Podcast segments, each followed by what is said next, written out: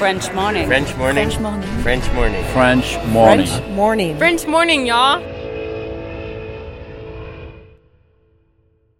Cet épisode a reçu le soutien d'Agora Expat. Vivre aux États-Unis nécessite une assurance santé adaptée. Mais trouver la solution parmi toutes les offres peut s'avérer être un vrai casse-tête. Budget, besoin, franchise, difficile de tout combiner. Ne perdez plus votre temps, Agora Expat sélectionne et compare pour vous les meilleures solutions d'assurance santé. Offre personnalisée, accompagnement sur mesure, devis et conseils gratuits, Agora Expat est le courtier référent de la communauté francophone expatriée aux États-Unis. Retrouvez plus d'informations sur agoraexpat.com.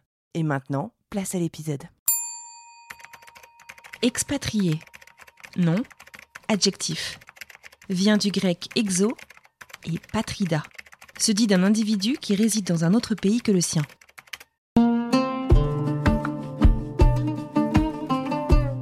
En fait, c'était une ville qui était un peu en, complètement en 2001, qui était quasiment vide. Il n'y avait plus personne. Pas de voiture dans les rues quasiment. Il y avait quelques pick-up Toyota, mais c'était ceux des talibans. Et quand je suis arrivé, bah, c'est le... les gens revenaient. Des gens qui avaient fui le pays par un taliban qui revenaient. Il y avait des... un exode rural aussi, des gens à la campagne qui n'avaient pas de boulot, qui allaient à Kaboul pour tenter leur chance. Donc tu avais un exode migratoire vers la capitale assez important et la ville a, est passée de 1 million d'habitants à 5 millions d'habitants en, en 5 ans. Euh, beaucoup de travaux dans tous les sens. Le vieux Kaboul, il y a des endroits qui sont assez rustiques, tu as des petits trucs, des maisons en pissé ou en, terre crue avec euh, des petites échoppes, tu as des, petits marchés, le marché aux oiseaux où les gens vendent des oiseaux, c'est assez mignon. Je crois que le plus fou de fou, c'était euh, en rentrant dans l'aéroport, à l'entrée. Donc déjà, on est allé de, l'hôtel à l'aéroport euh, escorté par, les talibans, du coup. Et après, en fait, t'avais l'extérieur de l'aéroport qui était sécurisé par les talibans, le nouveau gouvernement, et l'intérieur qui était sécurisé par l'armée américaine. Et donc, en fait, tu vois les talibans et, les Américains qui se sont quand même euh, entretués pendant 20 ans, qui sont à 10 mètres l'un de l'autre et qui travaillent ensemble. C'est complètement fou. Complètement fou. Et nous, on est arrivé, on était juste derrière une voiture de euh, talibans. Et il y a, trois, soldats américains qui sont, venus, nous chercher. On était dans la foule avec tout le monde, parce que tu peux, on pouvait pas rentrer en voiture. Et ils sont venus nous chercher, donc ils sont littéralement passés à côté du. d'un soldat taliban. Enfin bref, ça, c'était vraiment, vraiment fou. Et, quand on est rentré dans l'aéroport donc là il y avait que il y avait que là, c'était les Américains qui géraient le checkpoint auquel on était. Je discutais avec les soldats qui, ont fouillé nos, valises pour le coup de fond en comble et qui disaient que c'était complètement euh, que eux, enfin voilà pour eux c'était complètement c'était complètement surréel quoi. Et c'est-à-dire ce que moi je me souviens, ce qui m'a ce qui m'a ce qui m'a marqué ce jour-là, c'est qu'en fait euh, les talibans, c'est des, c'est des, c'est des, c'est des, c'est des ados quoi. C'est des mecs, enfin pas tous, mais la plupart des, des, des, des, des gars qui étaient là, ils avaient, ils avaient, je sais pas, ils devaient avoir 16, 18, 20, bah, plus jeunes que moi quoi. Et, dans l'aéroport, c'était pareil en fait. Les soldats américains, c'était aussi des mecs hyper jeunes en fait. Ça m'a marqué. Je me souviens me, dire, mais c'est quand même bizarre quoi. C'est, c'est en jeune quoi. Enfin, c'est qui tous ces jeunes avec des flingues. Mais bon, on a eu de la chance, on a réussi à, on a réussi à partir et ça s'est, bien passé.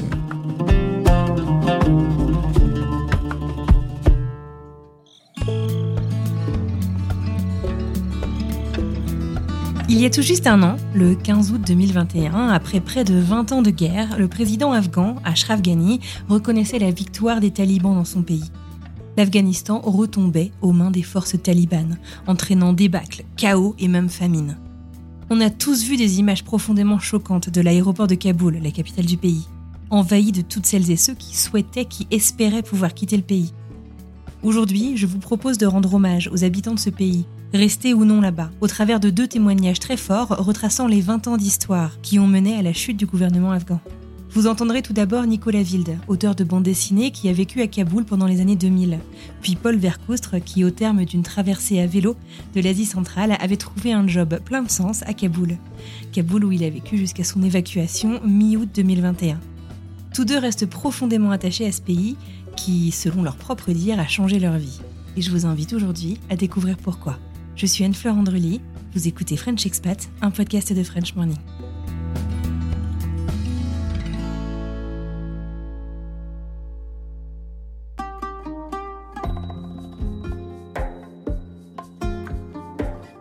Bonjour, je m'appelle Nicolas Wilde et je suis auteur de bande dessinée et je te parle de Paris.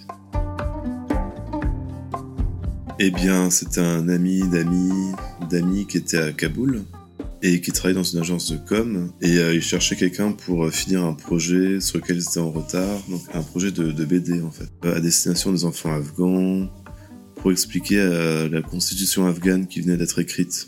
un projet un peu étrange. Et moi, j'ai répondu à l'annonce parce que à l'époque, j'avais pas d'appartement, je squattais chez des amis et j'avais déjà été en Inde, donc je me suis dit, bon, l'Afghanistan, c'est un peu à côté, ça devrait bien se passer. bon, j'étais prêt à vivre une aventure et puis euh, j'étais un peu surpris quand même. Je pensais pas qu'on pouvait vivre en Afghanistan, tu vois, l'idée euh, m'avait pas, pas traversé l'esprit. J'ai appelé l'un des boss au téléphone, donc euh, Valentin Spido. À l'époque, il y avait un décalage au téléphone quand on parlait, la réponse venait euh, avec une seconde de décalage et c'était hyper flippant. Et oui, il m'a dit oui, voilà, bah tu vas vivre dans une maison avec euh, d'autres expats. Ah, des expats. Ça y est, je, vais en, devenir un finalement. et après, il m'a envoyé un mail le lendemain, il dit bah c'est bon, euh, on t'attend, essaye d'arriver le plus tôt possible, dans 10 jours par exemple. Je suis bon, d'accord. Et du coup, bah, je suis allé à l'ambassade d'Afghanistan et j'ai fait un visa et euh, j'ai fait mon sac et je suis parti. Pam. Entre 2005 et 2007. On était dans une grande maison, on avait une femme de ménage, un cuisinier, euh, des gardes, un chauffeur. Donc, euh, c'est un peu le style de vie caricatural des expats. Les gardes, c'était pas trop nécessaire à l'époque parce qu'il n'y avait pas vraiment de problème de sécurité. Mais euh, moi, comme je connaissais pas le pays et que je j'avais pas le temps de chercher un appartement à Kaboul, il n'y a pas de petites annonces, quoi. J'en cherche appart, T2, hop. non, et puis c'est compliqué. Enfin, la maison qu'on louait pour les employés de la boîte, euh, j'en fallait payer le loyer tous les six mois. Donc tous les six mois, payer six mois de loyer. Enfin, quand tu connais pas, bah tu, euh, s'il y a des gens qui t'accueillent, qui te préparent une chambre dans une maison, tu y vas, quoi. Tu vas pas faire genre non. Mais nous, on était quand même 12 dans la maison et puis on travaillait beaucoup, donc euh, on n'avait pas forcément le temps de faire autre chose.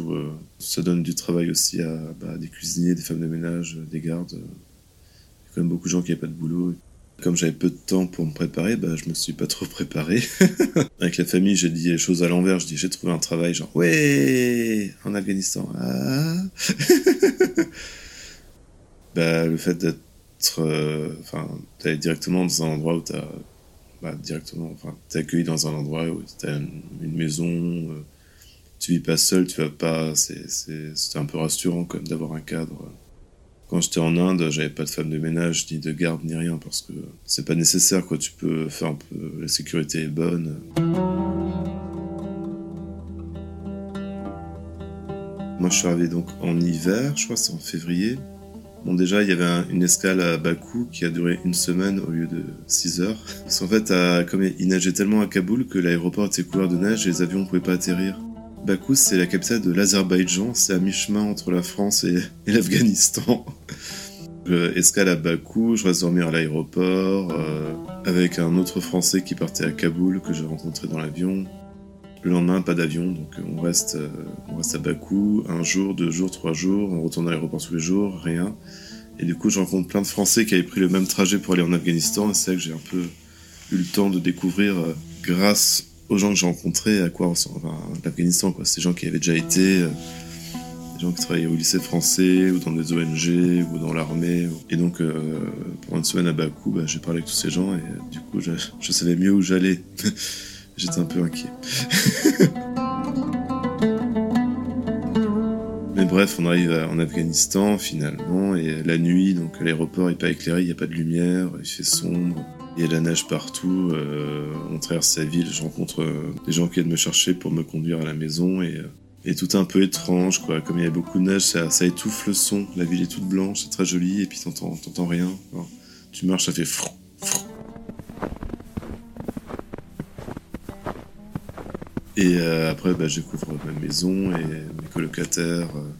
Bah, très sympa. Il y avait des Australiens, un, un Bangladeshi, un Français, puis voilà, donc le lendemain, on arrive au bureau. Euh, bah, tout était un peu dysfonctionnel. On n'avait pas encore Internet euh, pour tout le monde. À l'époque, il fallait des espèces de grosses cartes Wi-Fi pour mettre l'ordinateur pour avoir accès à Internet. Il y en avait une pour huit ordinateurs. C'était avant les réseaux sociaux, donc il n'y avait pas Facebook, pas Instagram. Donc si on voulait raconter sa vie sur Internet, fallait euh, fallait fallait bloguer à l'époque. Et donc euh, il m'a fallu une semaine pour mettre à jour mon blog pour dire que j'étais arrivé parce que j'avais pas accès à Internet. Et le soir, bah, on, il faisait très froid, donc on se chauffait au bois. Il n'y avait pas d'électricité à la maison, donc on mangeait avec des bougies. Et puis on se couchait hyper tôt parce qu'on était fatigué.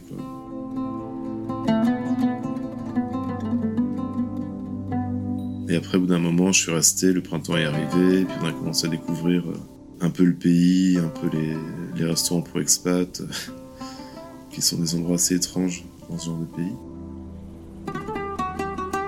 Au début, quand je me suis dit, bah, je vais aller en Afghanistan pendant deux mois, je pensais que je boirais pas d'alcool pendant deux mois, par exemple. Je pensais qu'on n'en trouvait pas, et en fait, on en trouve dans certains restaurants. Un peu, même à l'époque, on en trouvait dans les, dans les épiceries, dans les magasins. Et donc, c'était marrant de, bah, de pouvoir. Euh, on habitait à 500 mètres d'un restaurant français qui s'appelait la, la, Joie de Vivre.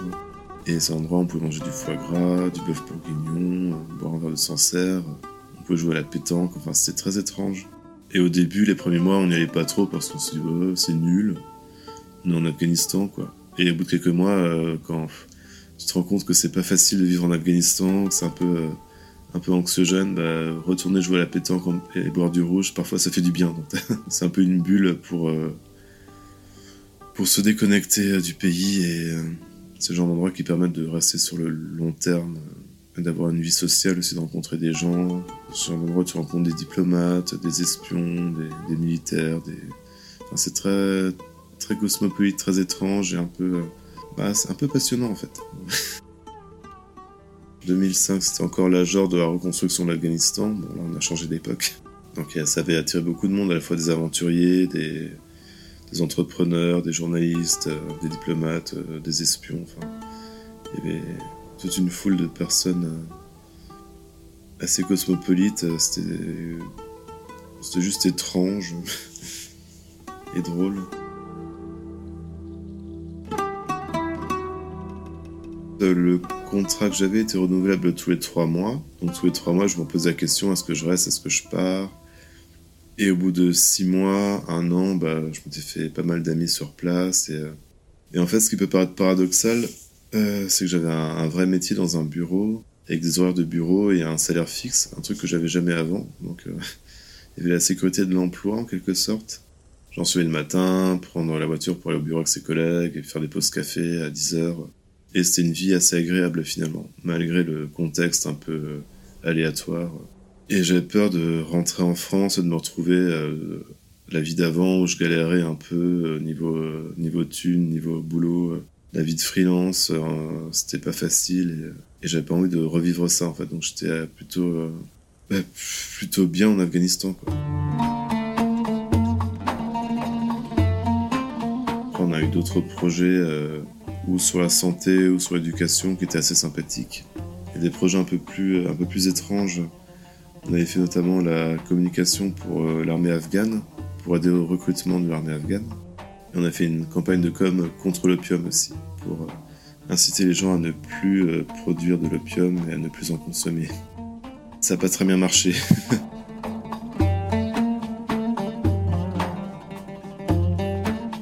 Bah, il y a les moments un peu récréatifs, c'est quand on partait en week-end euh, ou en vacances dans d'autres endroits en Afghanistan. Donc à Bamiyan, là où il y a les, les Bouddhas géants, c'est très beau, enfin, des, beaux paysages. Voilà, on passe un bon moment. Et dans le cadre du travail, il y avait des trucs un peu inattendus, bah, justement, euh, de travailler pour l'armée afghane, bah, d'aller dans des bases de l'armée euh, afghane pour, pour filmer les soldats, pour euh, faire des, posters.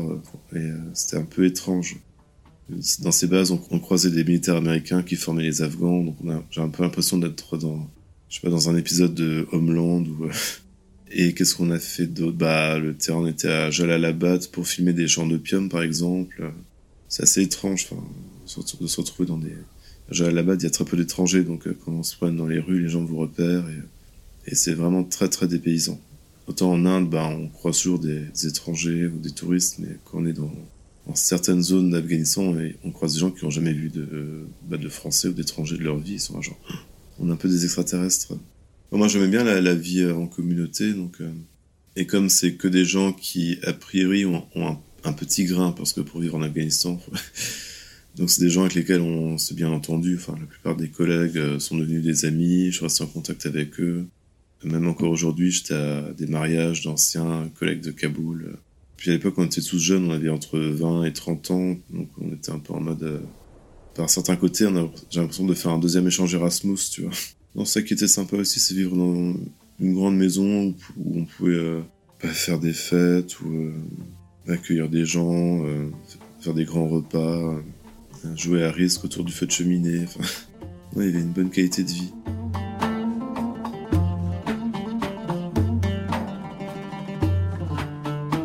j'étais très content de vivre en Afghanistan, mais il y a quand même des moments où, euh, vers la fin, il y avait des, il y a quand même quelques kidnappings, il y avait des attentats suicides, donc au bout d'un moment, l'ambiance s'est un peu détériorée. Mais la journée la plus effrayante, c'était une, grande manif anti-américaine. Suite à un accident commis par l'armée américaine, ils ont tué des gens en roulant trop vite et euh, la population était un peu excédée, et puis euh, c'est une espèce de soulèvement populaire dans certains quartiers.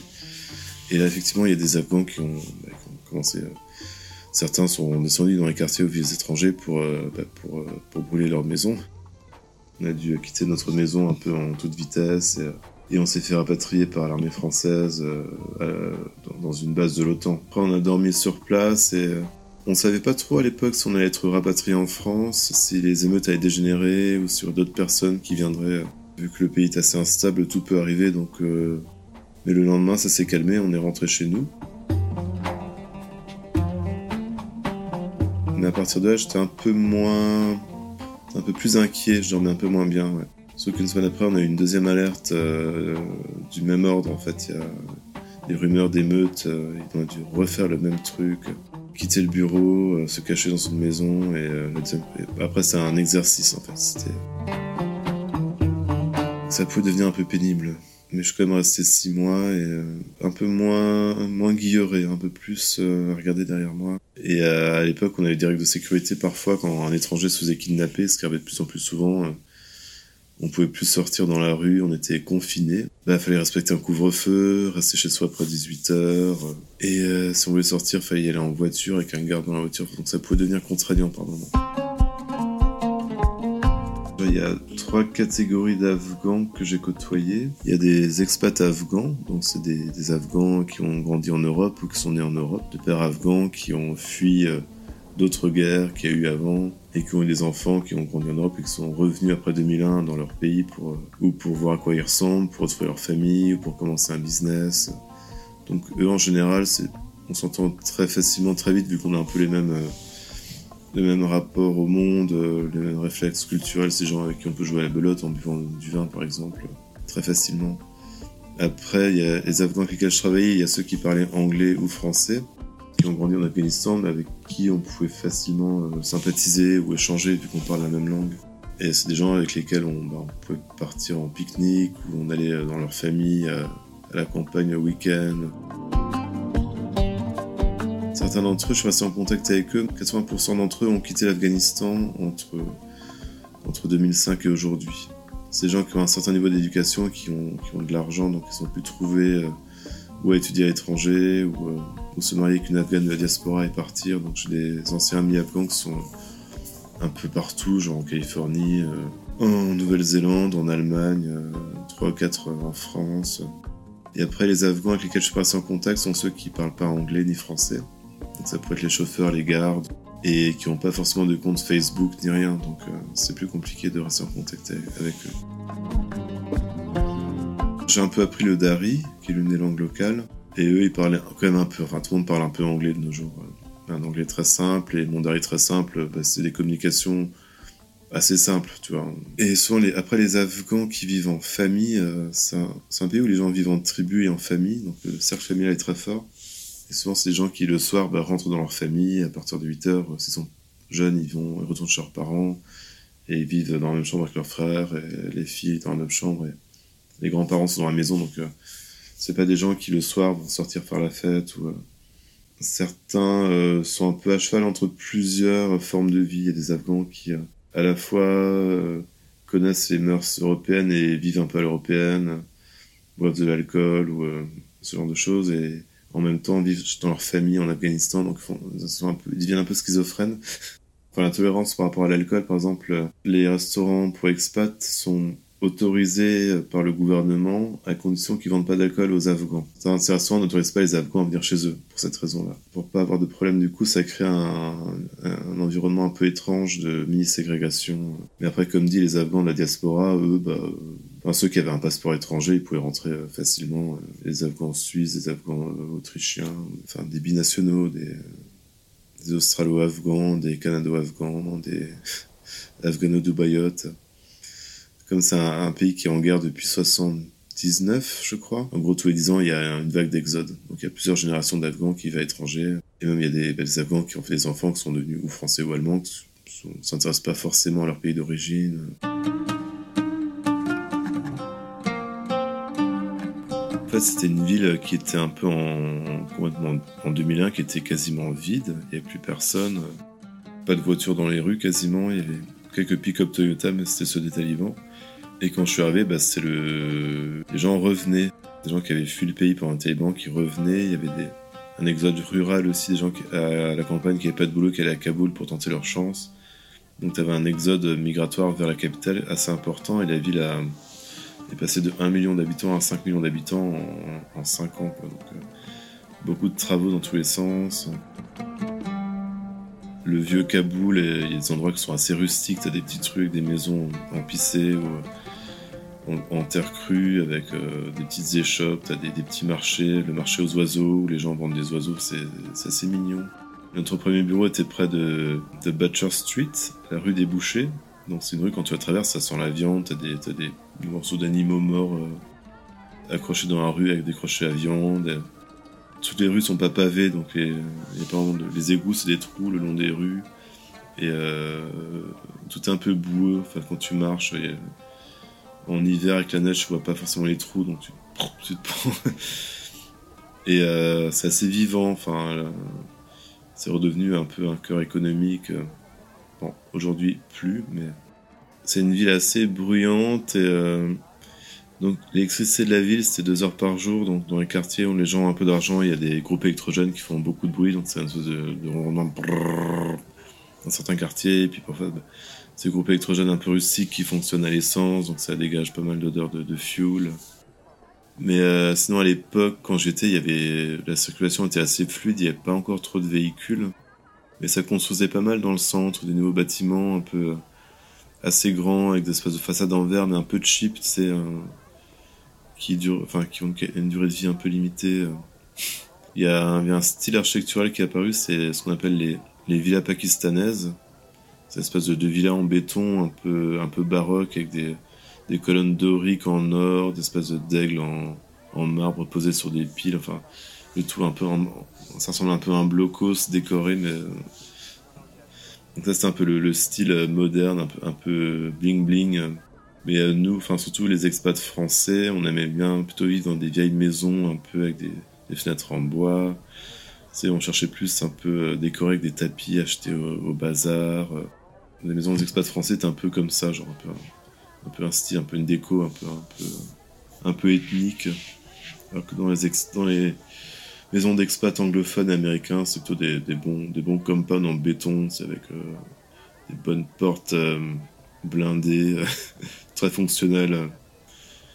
Parmi les expats américains, il y a plutôt, c'est une tranche d'âge un peu supérieure. C'est plutôt des gens qui ont un plan de carrière. Genre, oui, j'allais en Afghanistan, après je retourne à Washington, c'est bien pour. Et le confort sur place, bah, ils viennent pas pour euh, acheter des jolis tapis et se promener euh, à la campagne, quoi. Qu'en France, a, on avait une vision de l'Afghanistan qu'on connaît un peu. Il y a un côté un peu romantique. C'est Massoud, c'est Kessel, euh, il y a des gens qui sont là-bas pour amour pour le pays.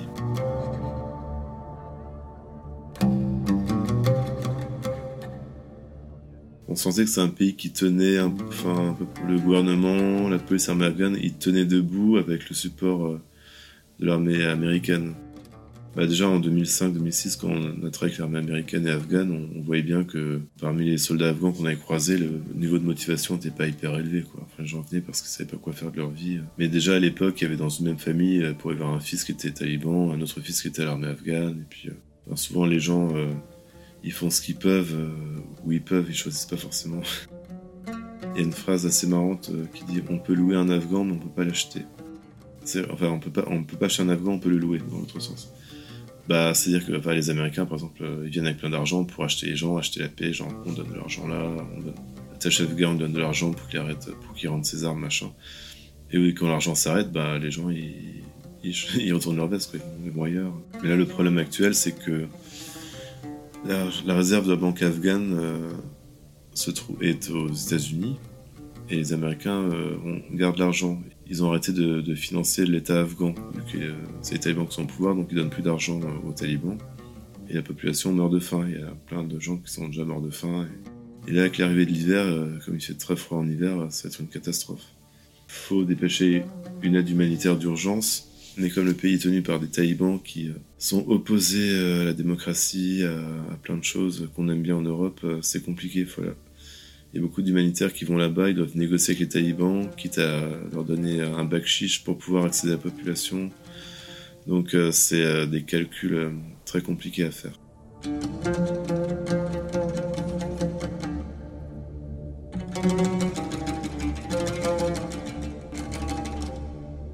Paul Vercoustre. Euh, je suis en ce moment à Paris et je travaille pour une ONG qui s'appelle la Fondation Aga Khan. Donc je travaille pour leur bureau qui est en, Afghanistan. C'est des projets d'éducation, de, santé, construire des infrastructures, versus euh, humanitaire qui consisterait plutôt à donner des tentes à des réfugiés, de la nourriture. C'est, c'est pas ça ce que fait euh, la fondation. C'est vraiment une, c'est vraiment du développement. Tu vas habiter là, tes transports c'est comme ça, tout est comme ça. Enfin, tout, là pour le coup, tout était hyper, hyper, hyper organisé. Donc il y a zéro improvisation en fait. Alors au début, rassurant, mais très frustrant, ouais. de toute façon hyper, euh, comment dire, euh, concrète.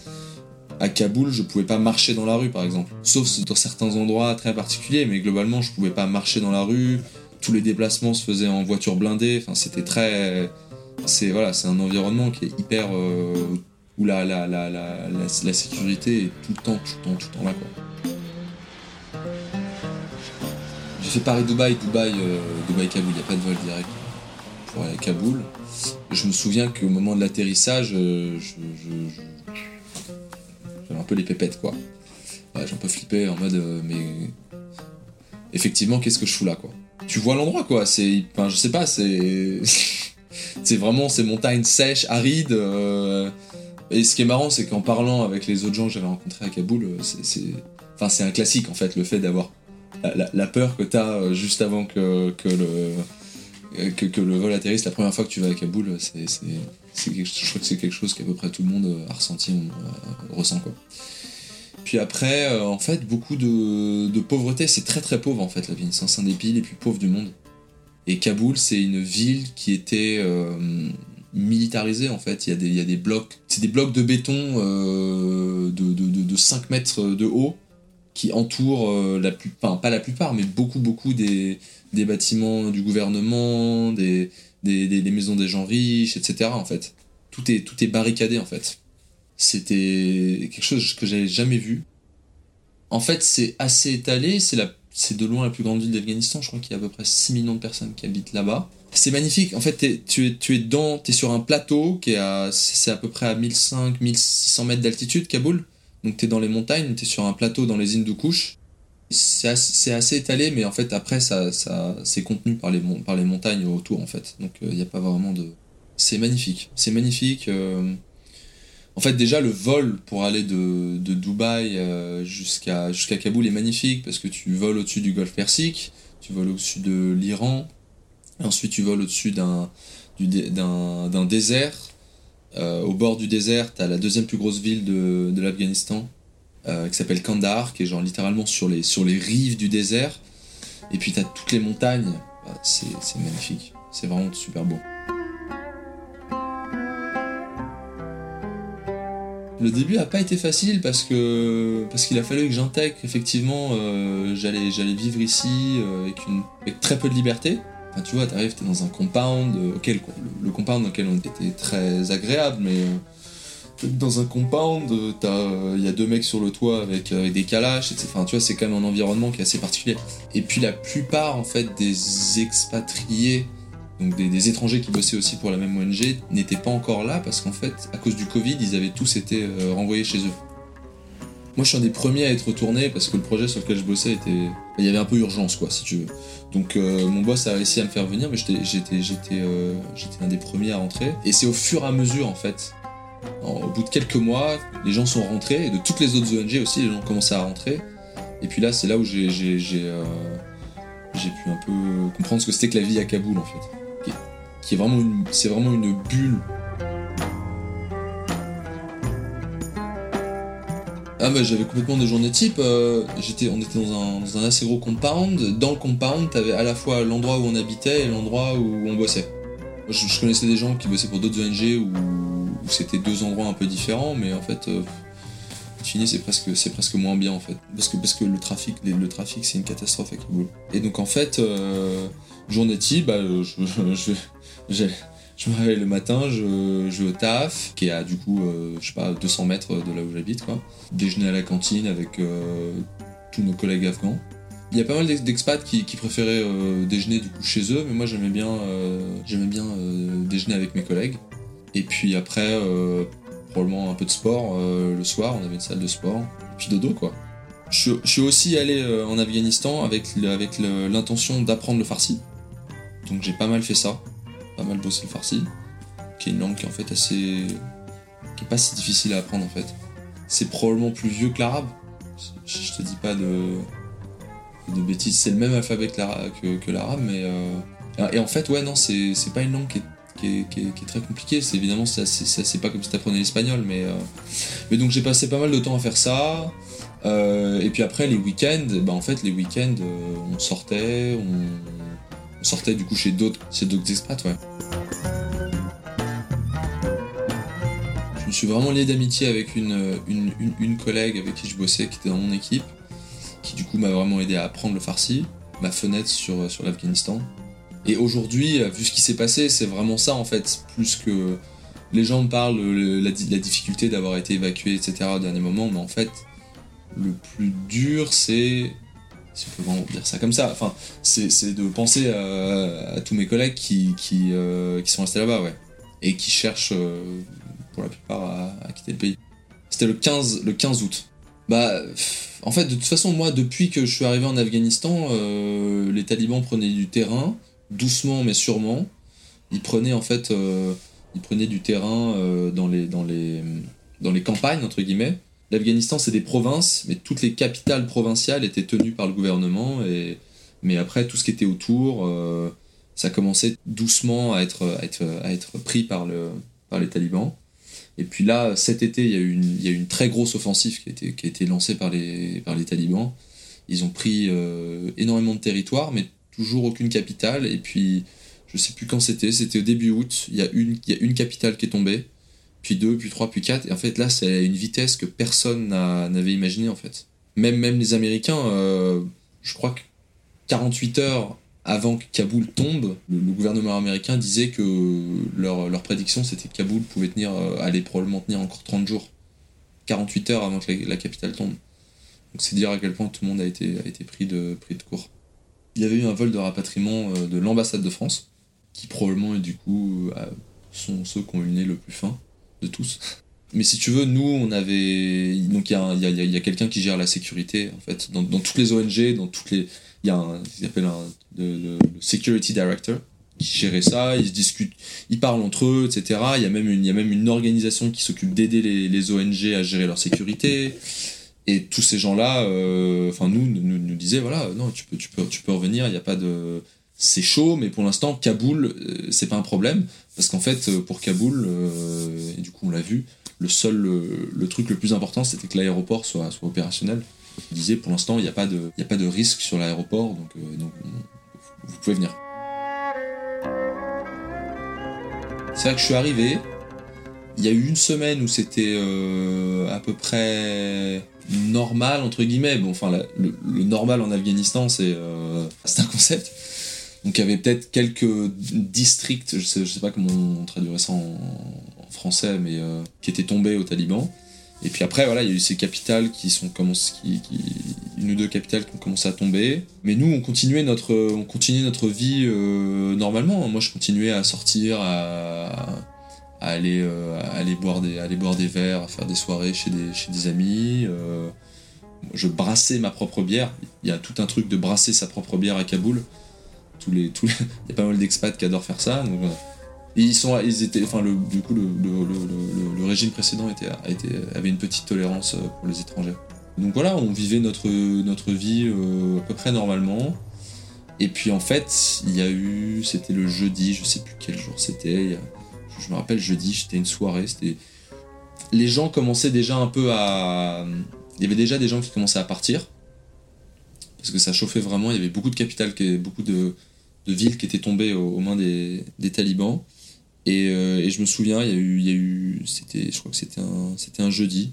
Et là, c'était littéralement, j'avais l'impression qu'à chaque fois que je regardais mon téléphone, il y avait une nouvelle, une nouvelle ville qui était tombée. Quoi. Il y a eu Ghazni, Herat et Kandahar. Donc Kandahar, euh, deuxième plus grosse ville d'Afghanistan. Euh, Herat, troisième plus grosse ville d'Afghanistan. Et Ghazni, qui est une très grosse ville qui est à 80 km au sud de Kaboul, qui, sont tombées. Et là, là, vraiment, ça a complètement changé.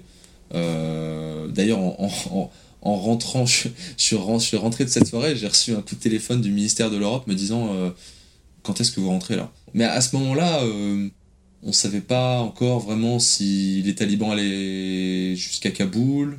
Enfin, il y avait beaucoup d'incertitudes en fait. Mais euh, la panique commençait un peu à prendre quoi.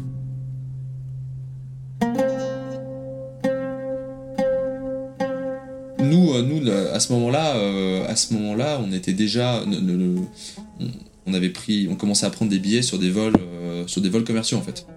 Je sais pas moi, pour genre la fin de la semaine, sauf qu'en fait, euh, au début de la semaine, les talibans avaient déjà pris Kaboul, donc en fait, euh, et puis on a vu ce qui s'est passé à l'aéroport. En fait, tout est allé tellement, tellement vite que, on en, fait, on savait toujours pas. C'est fou, hein, parce que quand on allait dedans, à posteriori, maintenant, on doit se dire, mais quelle naïveté, quoi. on a véritablement été pris de court, et du coup, ils ont organisé un vol de rapatriement un vol charter quoi, un vol charter, euh, notre, fond, notre ONG ouais.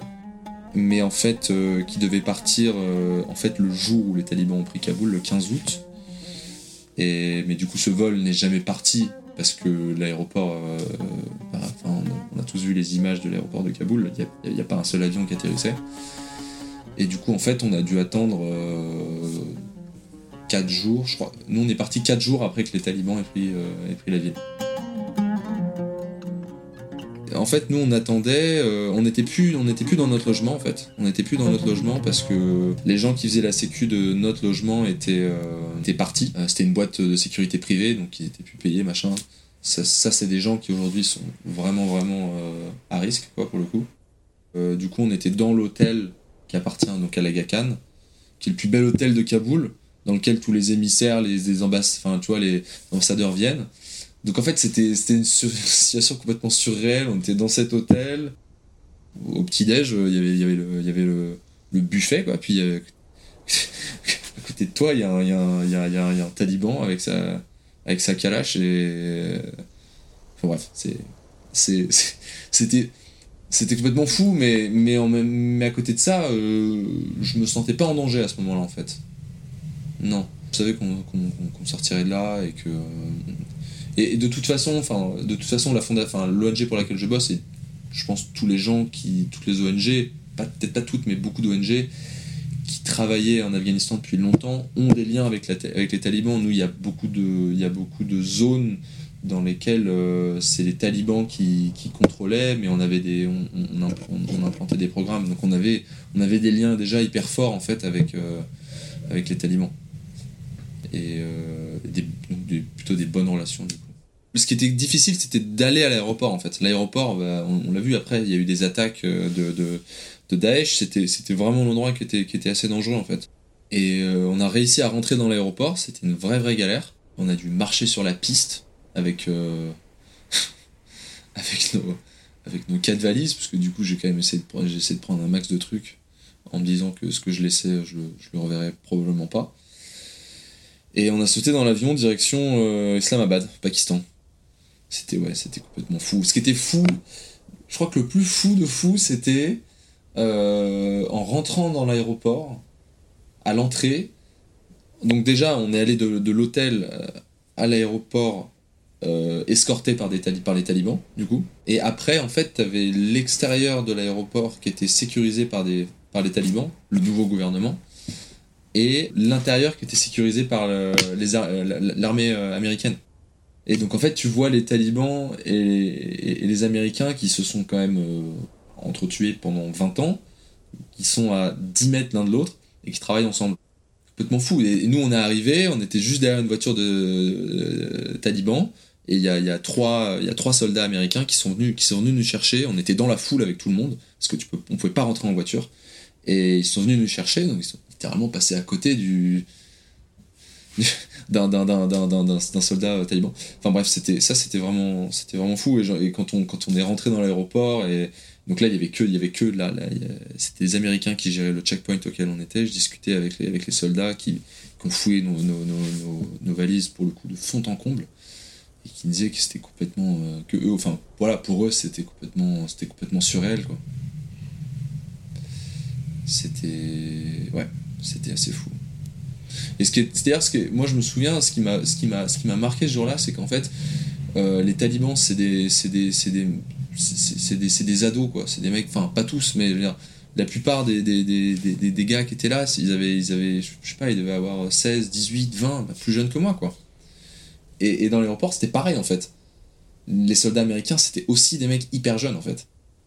Ça m'a marqué, je me souviens me, me dire, mais c'est quand même bizarre, quoi. C'est. C'est.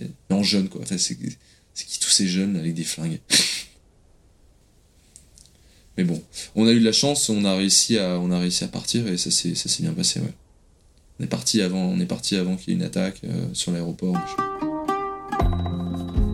Les gens que je connais, y a bah du coup je te disais, j'ai, appris le, enfin j'apprends d'ailleurs, c'est pas fini, le, farsi. Ma prof de farsi, elle, elle a réussi à partir. Elle est en Italie maintenant, à Rome, très heureuse d'ailleurs, c'était assez touchant. Ma collègue, donc je te parlais de ma collègue qui était, avec qui j'étais assez proche, elle, euh, elle, avait, elle avait réussi à partir, mais avant tout ça, en fait, elle a eu une bourse, euh, une bourse euh, d'une bourse s'appelle Fulbright. Elle est aux États-Unis d'ailleurs. Elle est, elle est pas très loin de Boston. Là, très récemment, il y a mon patron qui a réussi à quitter l'Afghanistan et qui est maintenant au Pakistan, mais c'est assez temporaire. Il y a quand même pas mal de gens qui ont réussi à partir, mais mais de toute façon, voilà, il n'y a, pas, a pas 35 millions de personnes qui vont quitter le pays. Pas, voilà. Bah déjà, on, a, on était toute l'équipe ensemble dans le même avion.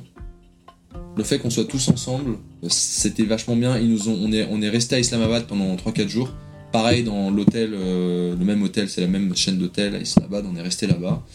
Et c'était euh, c'était super, enfin c'était super, c'était si c'était super parce que ça nous a permis de, de, de, faire une pause, de discuter ensemble de ce qu'on avait vécu, de se poser. On a été, du coup, on a été en lien. On a, on a eu quand même eu, quand on était encore à Kaboul, on avait eu des, des, contacts avec le, des boss de la de l'ONG à, Genève. Euh, pareil euh, au Pakistan. On a rencontré le, le, un des boss ici au Pakistan et puis ils nous ont proposé, euh, ils ont eu raison de le faire, hein, ils nous ont proposé de, de l'aide entre guillemets accès à avoir des psys, etc. pour les gens qui le, voulaient. Et voilà, au bout de 3-4 jours, les gens sont après sont un peu repartis chez eux. Et moi, moi comme je, j'avais pas, j'avais pas mal voyagé au Pakistan, euh, je me suis dit bah super, je vais aller voir des potes. Du coup, je suis allé voir des potes. Euh, je suis allé voir des potes au nord, euh, dans les montagnes, ce qui m'a permis de, prolonger un peu le break. Après, moi, quand je suis rentré, mes potes étaient, ont été super, enfin, étaient super cool. Ils posaient pas mal de questions. C'était intéressant de, discuter avec eux, de voir leurs interrogations, machin. Mais ce qui est marrant, c'est que au Pakistan, je sais mes amis, ils, sont de cette région en fait. Donc quand je leur dis, voilà, les, les talibans ont pris Kaboul, etc., y a, ils, ont, ils ont pas les mêmes a priori, etc. Et donc, euh, enfin, si tu veux, je leur ai dit, euh, ouais, je leur ai dit, ah non, j'étais à Kaboul euh, pendant la prise, pendant, la, prise par les talibans, c'était, voilà, ça a duré, ça deux minutes, puis après on change le sujet, quoi. Même si c'était fou, évidemment, pour eux aussi, mais c'était une façon de faire un, exactement, un break qui était, qui était, qui était pas mal. Le, seul regret que j'ai euh, de mon expérience en Afghanistan, c'est que je, pense que je ne me suis pas suffisamment impliqué dans, euh, dans mon apprentissage de la langue. Du coup, aujourd'hui, c'est probablement ça ce qui va m'attendre euh, à moyen terme, c'est de, de, de continuer à apprendre le farsi. À la fin de notre enregistrement l'année dernière, j'avais eu quelques scrupules à lui poser une de mes questions signature de fin de rencontre, de fin d'épisode, qui cherchait en fait à découvrir son lieu d'expatriation. Où est-ce qu'il avait vécu? Qu'est-ce qu'on y ressent? Qu'est-ce qu'on voit? Qu'est-ce qu'on vit? Qu'est-ce qu'on mange à Kaboul? Mais il avait vraiment tenu à y répondre. Alors je vous propose de vous replonger dans les rues de Kaboul. Alors un truc à ramener, un truc à voir, c'est probablement, euh, probablement les tapis, euh, les tapis afghans qui sont superbes. T'en as ramené? Ouais, j'en ai ramené, ouais, j'en ai ramené un petit paquet d'ailleurs. Quand je les ai portés euh, sur le tarmac à l'aéroport de Kaboul, je les ai. Maintenant, je les apprécie quoi. Mais qui sont faits main, qui viennent des différentes régions d'Afghanistan, qui correspondent aux différentes tribus qui vivent en Afghanistan. Euh, donc ils ont des très beaux tapis, ouais, des, très beaux tapis. Puis sinon, la bouffe, euh, moi je, suis un peu végétarien, je suis plutôt flexitarien, mais je, mange pas beaucoup de viande. Mais ils sont très très viande euh, en Afghanistan, comme dans beaucoup de pays musulmans. Donc c'est très kebab. Il y a un truc, il y a un, plat qui s'appelle le Kabouli Palau. C'est du, du riz avec des carottes et des raisins et, et, des, et des, morceaux de, de, de kebab dedans en fait, qui est très très bon apparemment, ça met des heures à être, préparé et, euh, euh, et, les, gens qui, les gens qui mangent de la viande en raffolent.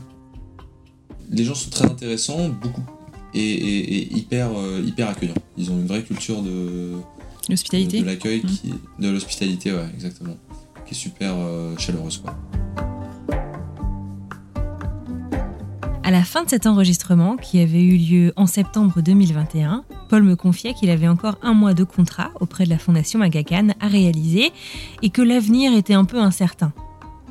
En pleine discussion avec sa hiérarchie, les financements dirigés vers l'Afghanistan étaient complètement gelés partout dans le monde, ce qui rendait les choses un peu compliquées. Au final, en préparant cet épisode, je lui ai écrit pour savoir un peu où il en était, comment ça allait. Et quelle ne fut pas ma surprise quand il m'a répondu depuis Kaboul. Paul est de retour en Afghanistan depuis le mois de mai 2022, dans des conditions qui ne sont pas forcément faciles, mais qui lui permettent de renouer avec son amour pour cette culture et ce pays.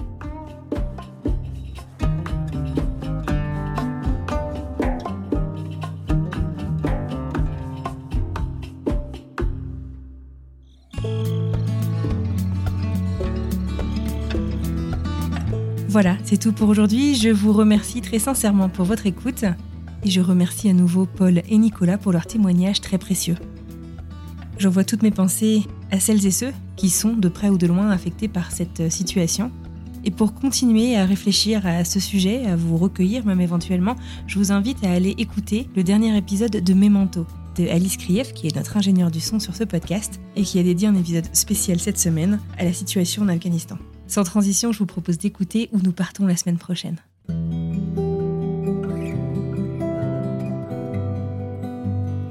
Et donc du coup, il est parti, il est parvenu en fait. Et euh, on a passé l'après-midi comme ça, on a rappelé nos copains qui sont venus, euh, chez nous. Et euh, on a fini par appeler la police en fait, parce que le soir tombait et qu'il n'était pas là. Et donc on a appelé la police.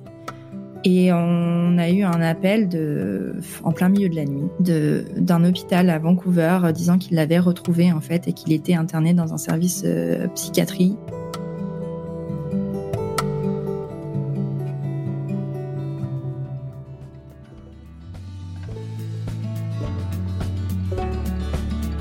À nouveau, un grand merci à vous de nous écouter chaque semaine. Je vous souhaite une excellente fin de journée et je vous retrouve mardi prochain pour une nouvelle histoire.